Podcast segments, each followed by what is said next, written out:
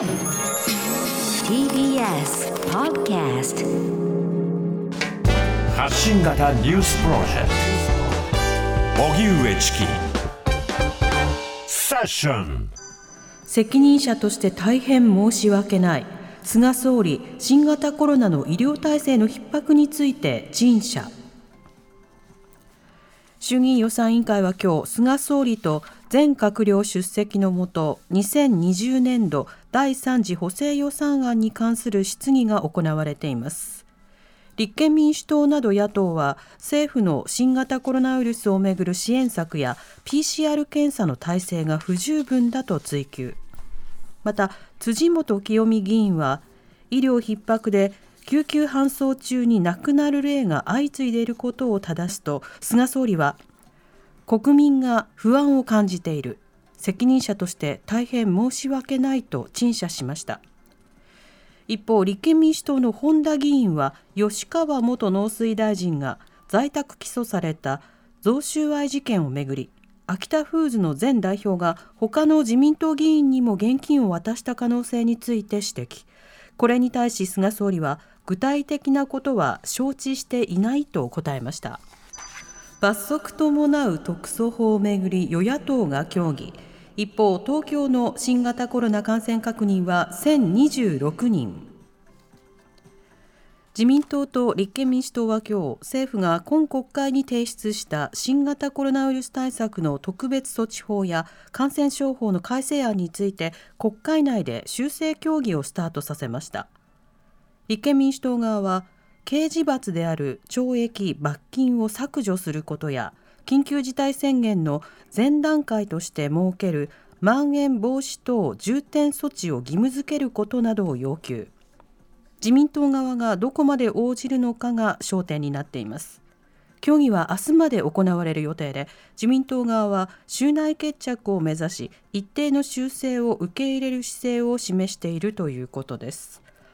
そんな中緊急事態宣言が出ている東京都は今日新型コロナウイルス感染が1026人確認されたと発表しました。アメリカのバイデン政権中国に一定の強硬路線。習近平国家主席は25日国際経済に関する会合でビデオ演説しアメリカなどによるいわゆる中国包囲網を念頭に新たな冷戦によるデカップリング切り離しや制裁をするのは世界を分裂対立へと突き動かすだけだと強調しました。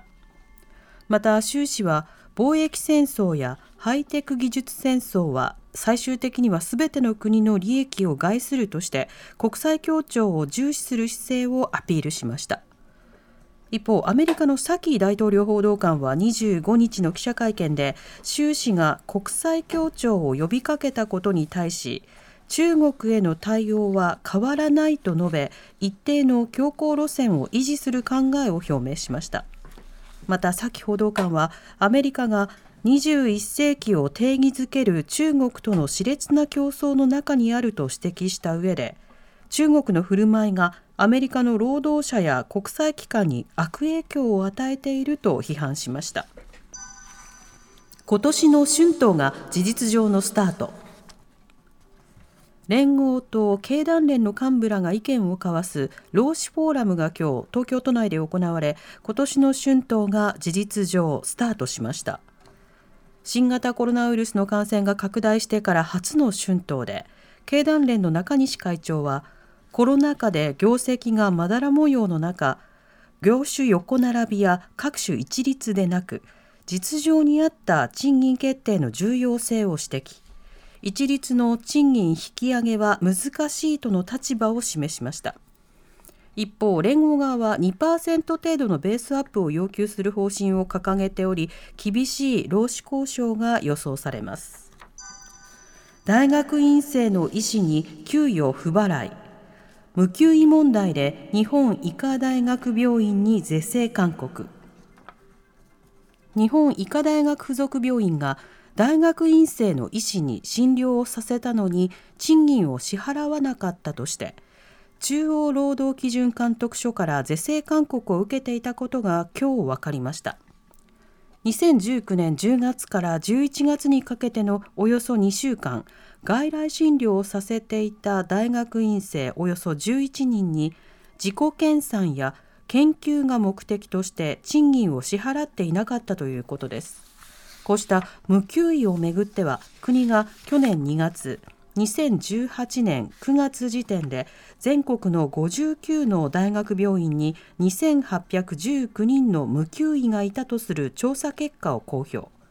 また文科省も去年4月に新型コロナウイルスの診療にあたる大学院生らが増えているとして給与を支払わない事態が起きないよう求める事務連絡を大学病院に出していました。二酸化炭素の排出に応じて課金研究会を立ち上げ。梶山経済産業大臣は今日の記者会見で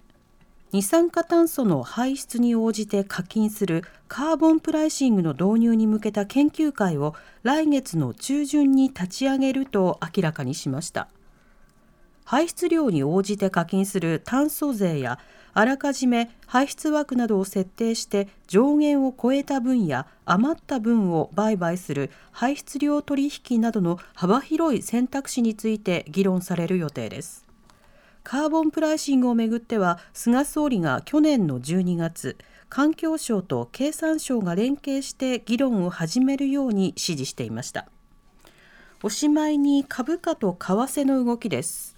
今日の東京株式市場日経平均株価は昨日に比べ276円ほど安い2万8546円18銭で取引を終えました。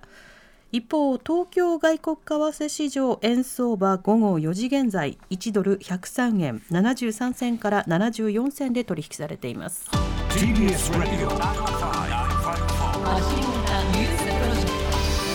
荻上チキ。セッション